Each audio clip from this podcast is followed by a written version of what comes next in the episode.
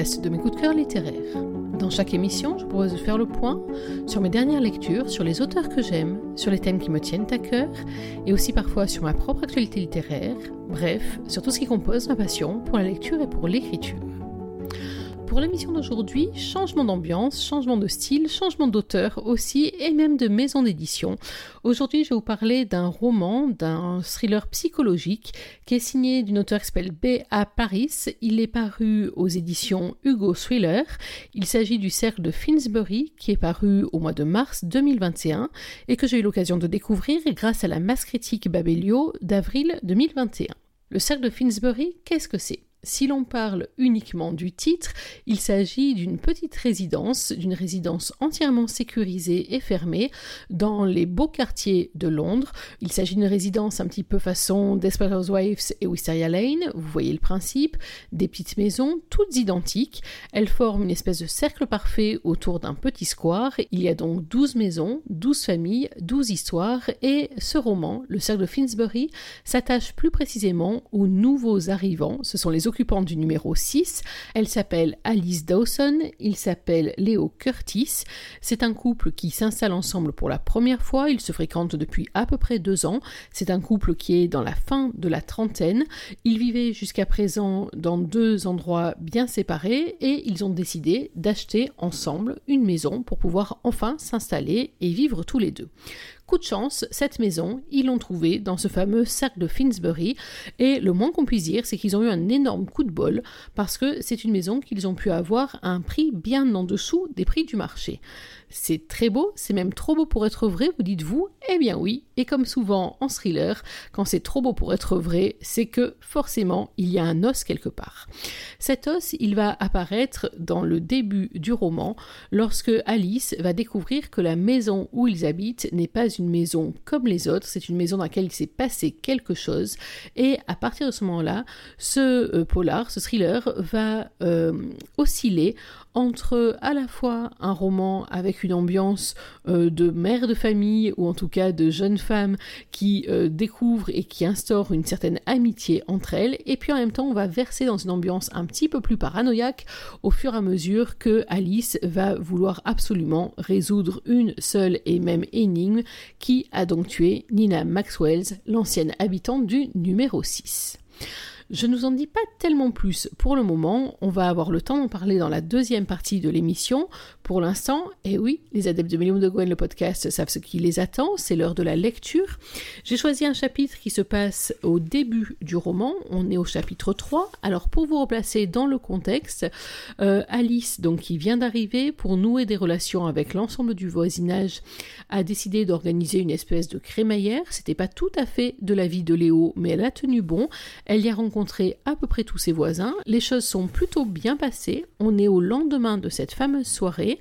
Léo et Alice profitent paisiblement de leur week-end avant que Léo ne parte pour toute la semaine puisqu'il est encore dans un contrat qui fait qu'il doit partir sur Birmingham pendant la semaine tandis que Alice, elle, qui est traductrice de romans, va euh, rester à la maison pour pouvoir prendre ses marques et commencer à travailler.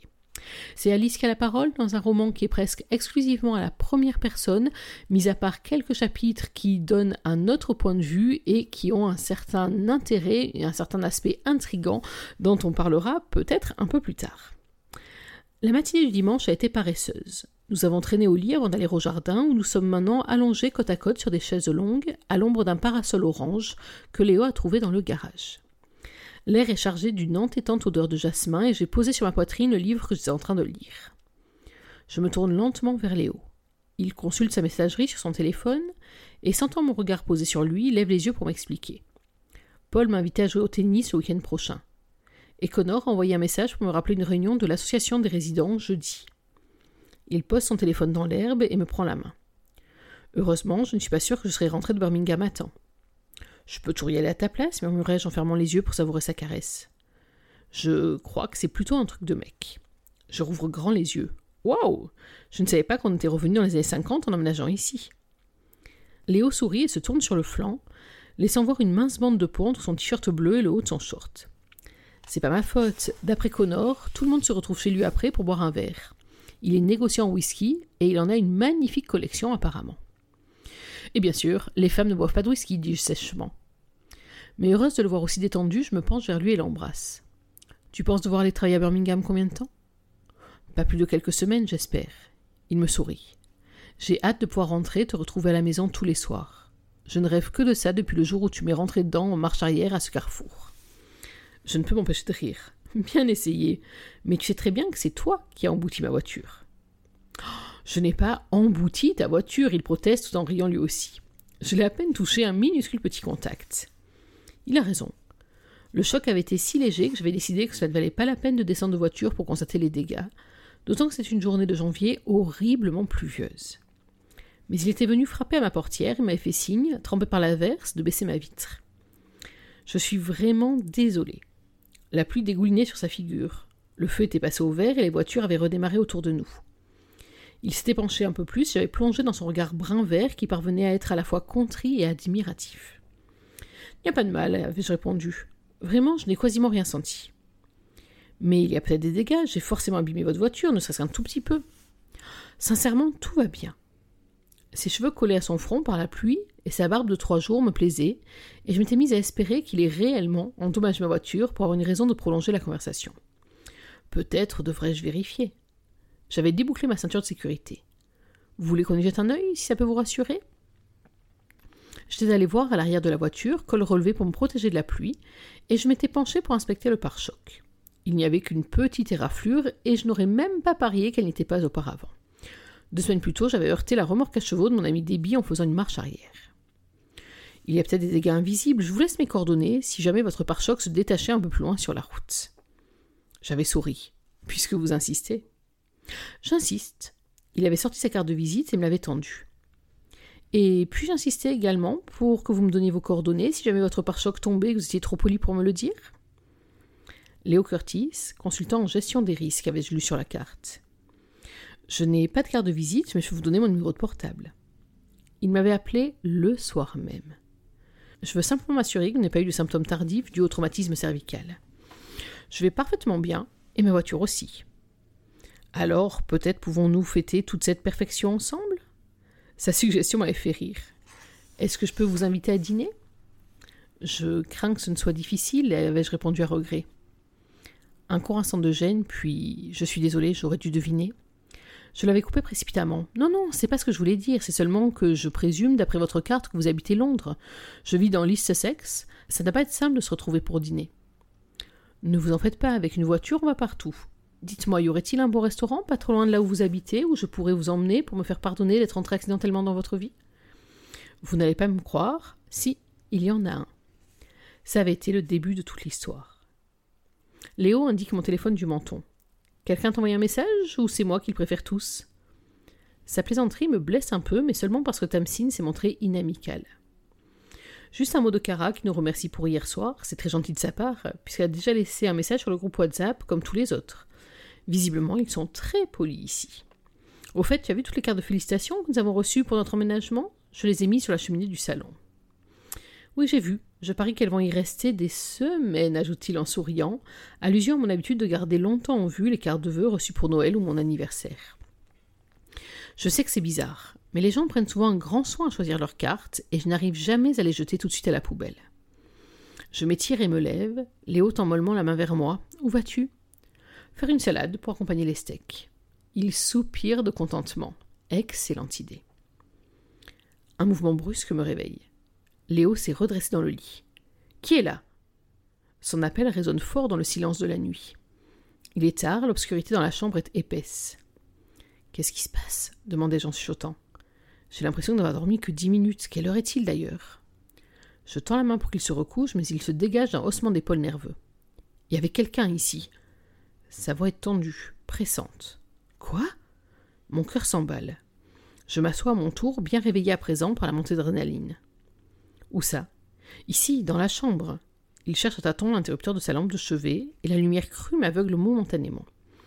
Je cligne rapidement des yeux plusieurs fois avant d'examiner la chambre. Il n'y a personne ici, seulement les penderies avec leurs portes à claire-voie, et dans le coin de la pièce, la chaise sur laquelle sont empilés nos vêtements de la veille.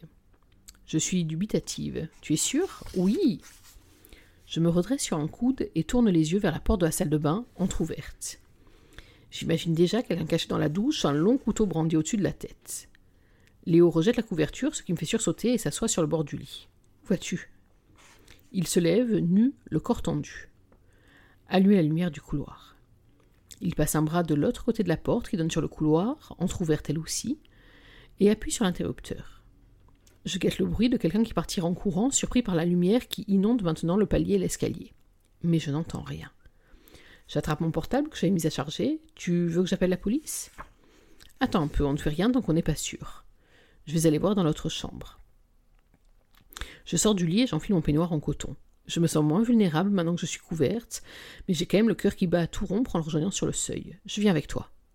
Non, reste là. Si tu entends quelque chose, appelle la police. Attends Je fonce à la salle de bain, vérifie rapidement qu'il n'y a personne, attrape une bombe de lac, en note le capuchon et la lui tend. Si tu tombes sur quelqu'un, tu lui vaporises ça dans les yeux, ça devrait le mettre hors d'état de nuire. À n'importe quel autre moment, Léo se mettrait à rire de la situation, complètement nu et armé d'une bombe de lac pour cheveux. Mais il la garde à la main, index posé sur le propulseur, et s'avance sur le palier.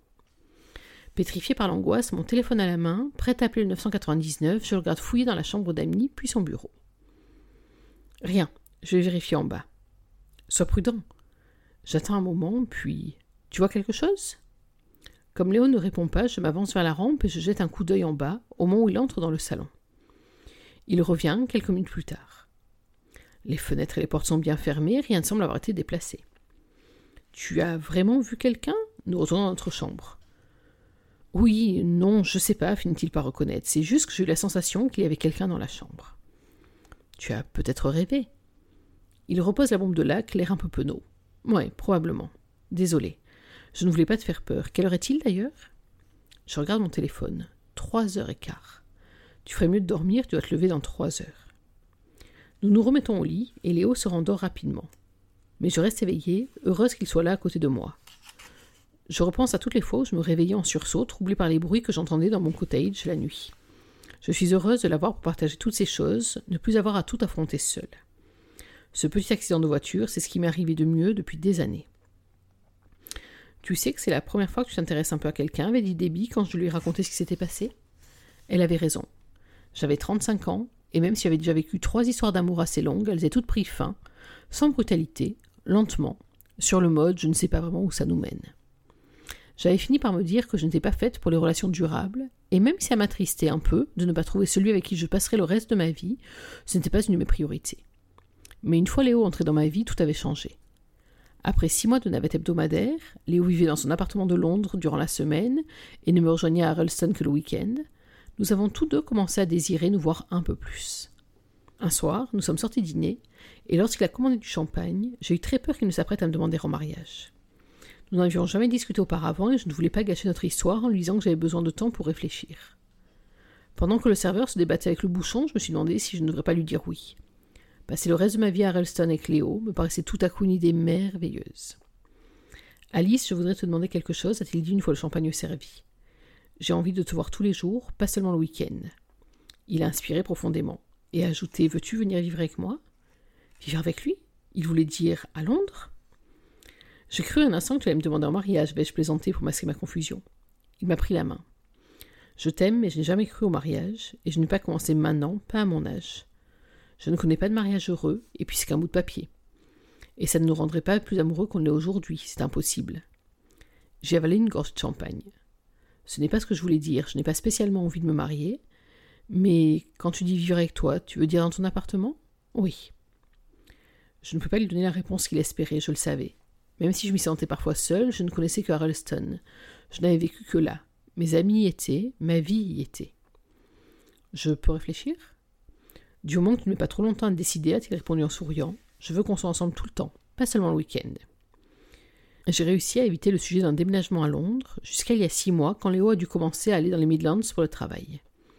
Ça n'avait rien d'un ultimatum, mais quand il m'a demandé si je pouvais envisager de déménager plus au nord, j'ai compris qu'il fallait que je lâche un peu de l'Est si je voulais que notre histoire dure, et je le voulais. Je peux travailler de n'importe où, pas lui.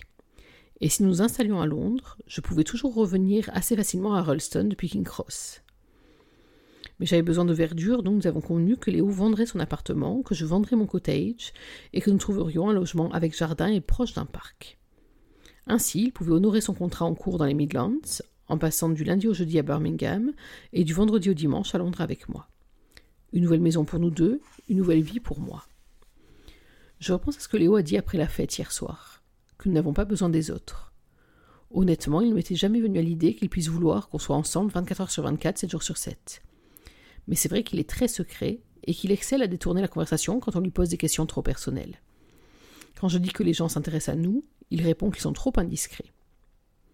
Qui était-ce? lui ai-je demandé un vendredi après-midi. J'étais à la fenêtre de mon cottage à Ralston, à attendre qu'il arrive de Londres. À cause de la météo atroce, il y avait de la neige qui s'est transformée en verglas, il était parti à midi, et au moment où il descendait de voiture, une femme est surgie de je ne sais où et l'avait abordé. Il avait essayé de s'éloigner, mais elle avait insisté et j'étais sûre d'avoir entendu Léo lui dire de le laisser tranquille. Quelqu'un qui voulait savoir ce que c'est que de vivre à la campagne, m'avait-il répondu d'un ton plus irrité que nécessaire. Nous étions au début de notre relation et je m'étais brièvement demandé si ça pouvait être une ex-petite amie. Mais Léo, je l'ai vite compris, déteste tous ceux qui empiètent sur sa vie privée. C'est pour ça qu'il n'a pas d'amis proches en dehors de Marc et qu'il connaît depuis quelques années puisqu'il a travaillé pour sa société. Et c'est pourquoi je me sens coupable. Parce que je ne pense pas que nous n'ayons besoin de personne. J'aime Léo, mais j'ai besoin d'avoir d'autres gens dans ma vie, comme Debbie ou mes autres amis de Harleston.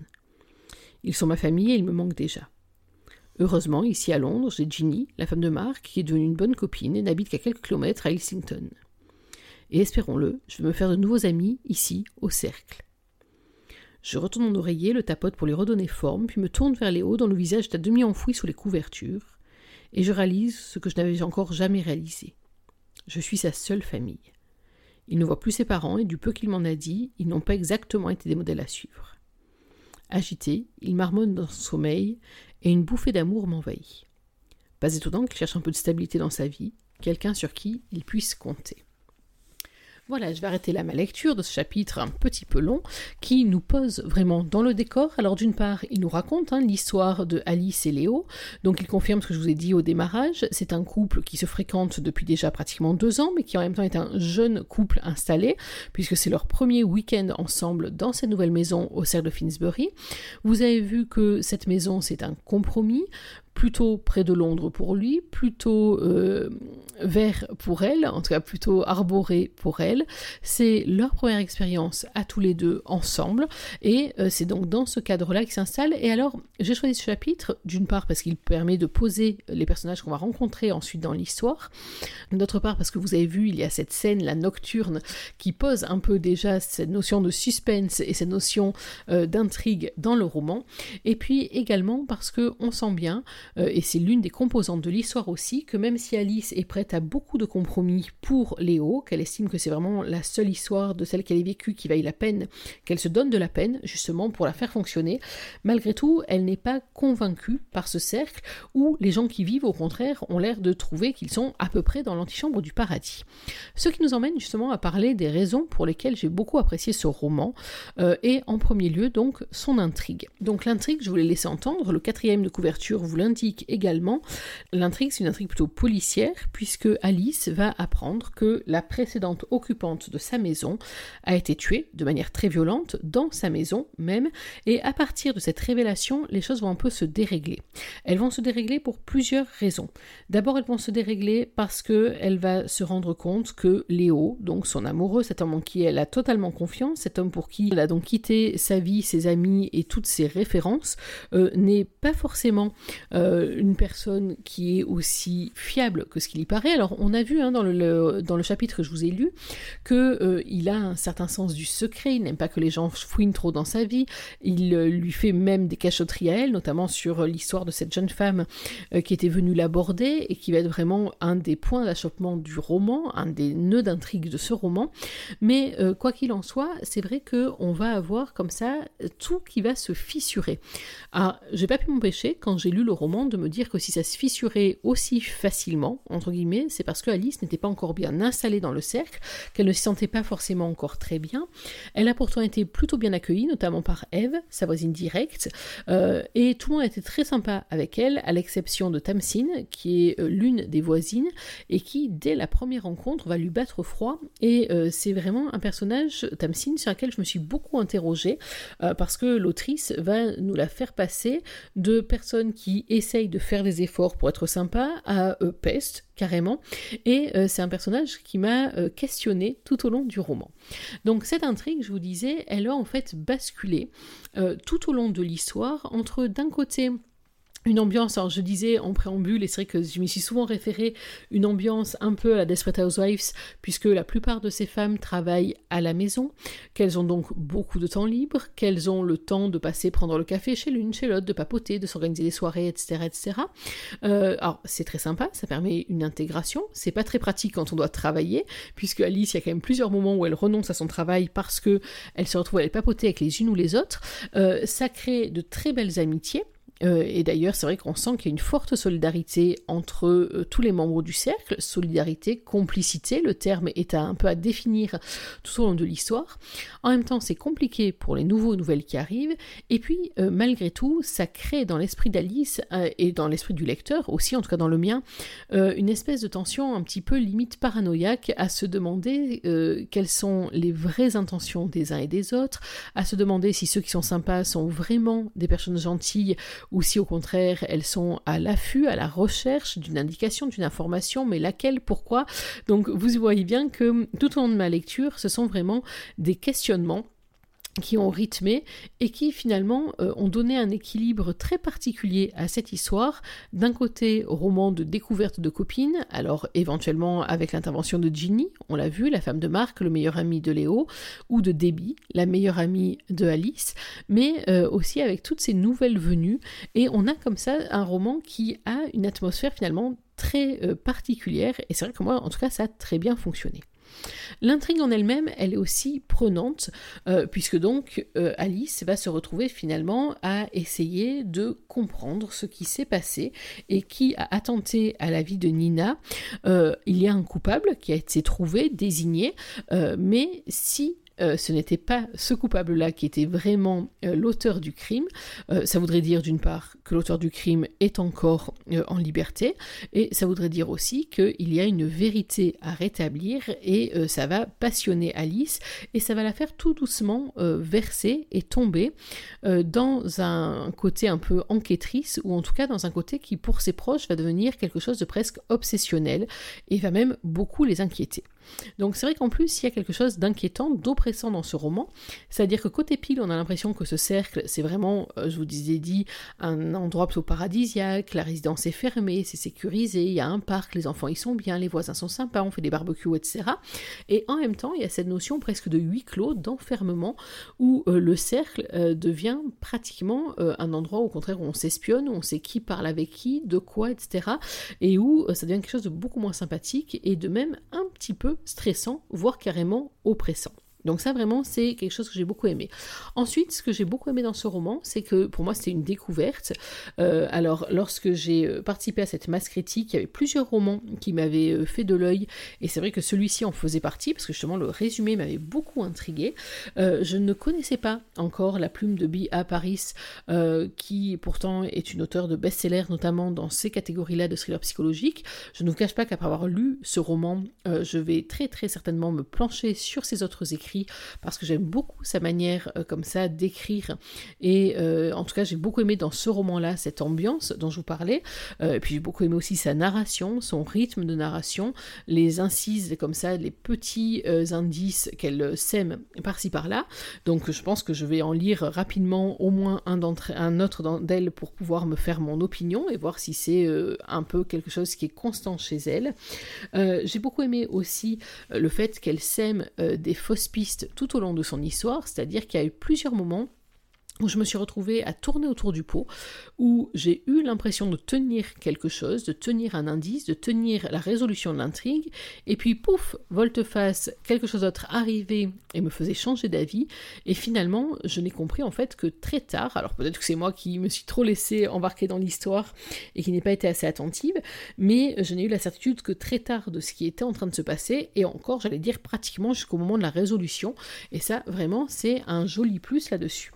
J'aimais aussi beaucoup les personnages euh, de ce roman. Alors, ils pourraient paraître parfois un peu caricaturaux, pratiquement, mais en fait, justement, là aussi, euh, l'ambiance qu'a su instiller Bia Paris fait que on se pose euh, tout le temps la question sur la réalité des personnages, sur leur faux semblants, sur le degré de confiance qu'on peut leur accorder.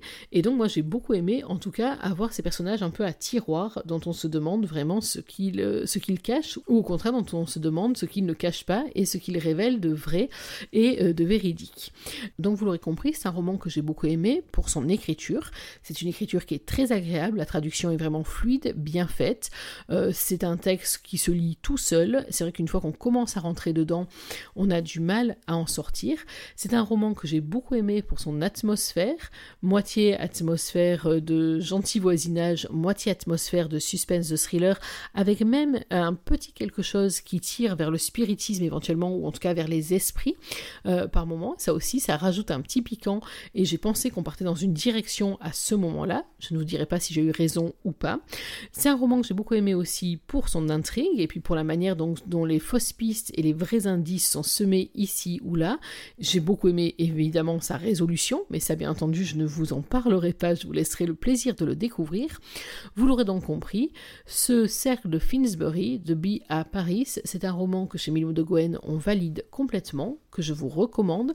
Moi, c'est un roman, je vous l'ai dit, qui me donne très envie de découvrir d'autres titres de cette autrice, et quand ça sera le cas, je ne manquerai pas de vous en parler. Il s'agissait donc de mon avis sur le cercle de Finsbury de B à Paris, paru chez Hugo Thriller en mars 2021 et découvert à l'occasion de la masse critique Babelio d'avril 2021. Voilà, il est temps pour moi de refermer cette émission. J'espère que vous avez pris autant de plaisir à la suivre que j'en ai pris à la composer pour vous. Nous, on va se retrouver dans quelques jours pour changer de rythme, pour changer d'ambiance, pour changer d'auteur également, pour retrouver une auteure que je connais un petit peu mieux. En tout cas, ça nous promet encore une nouvelle émission avec une très jolie découverte et, j'en suis sûre, un nouveau coup de cœur dont je vous parlerai. En attendant, n'oubliez pas que même en 2021, une journée sans lecture, c'est une journée à laquelle il manque quelque chose. Alors dans l'attente de notre prochaine émission, je vous souhaite de prendre soin de vous, d'être heureux, et surtout n'oubliez pas, lisez. Bye bye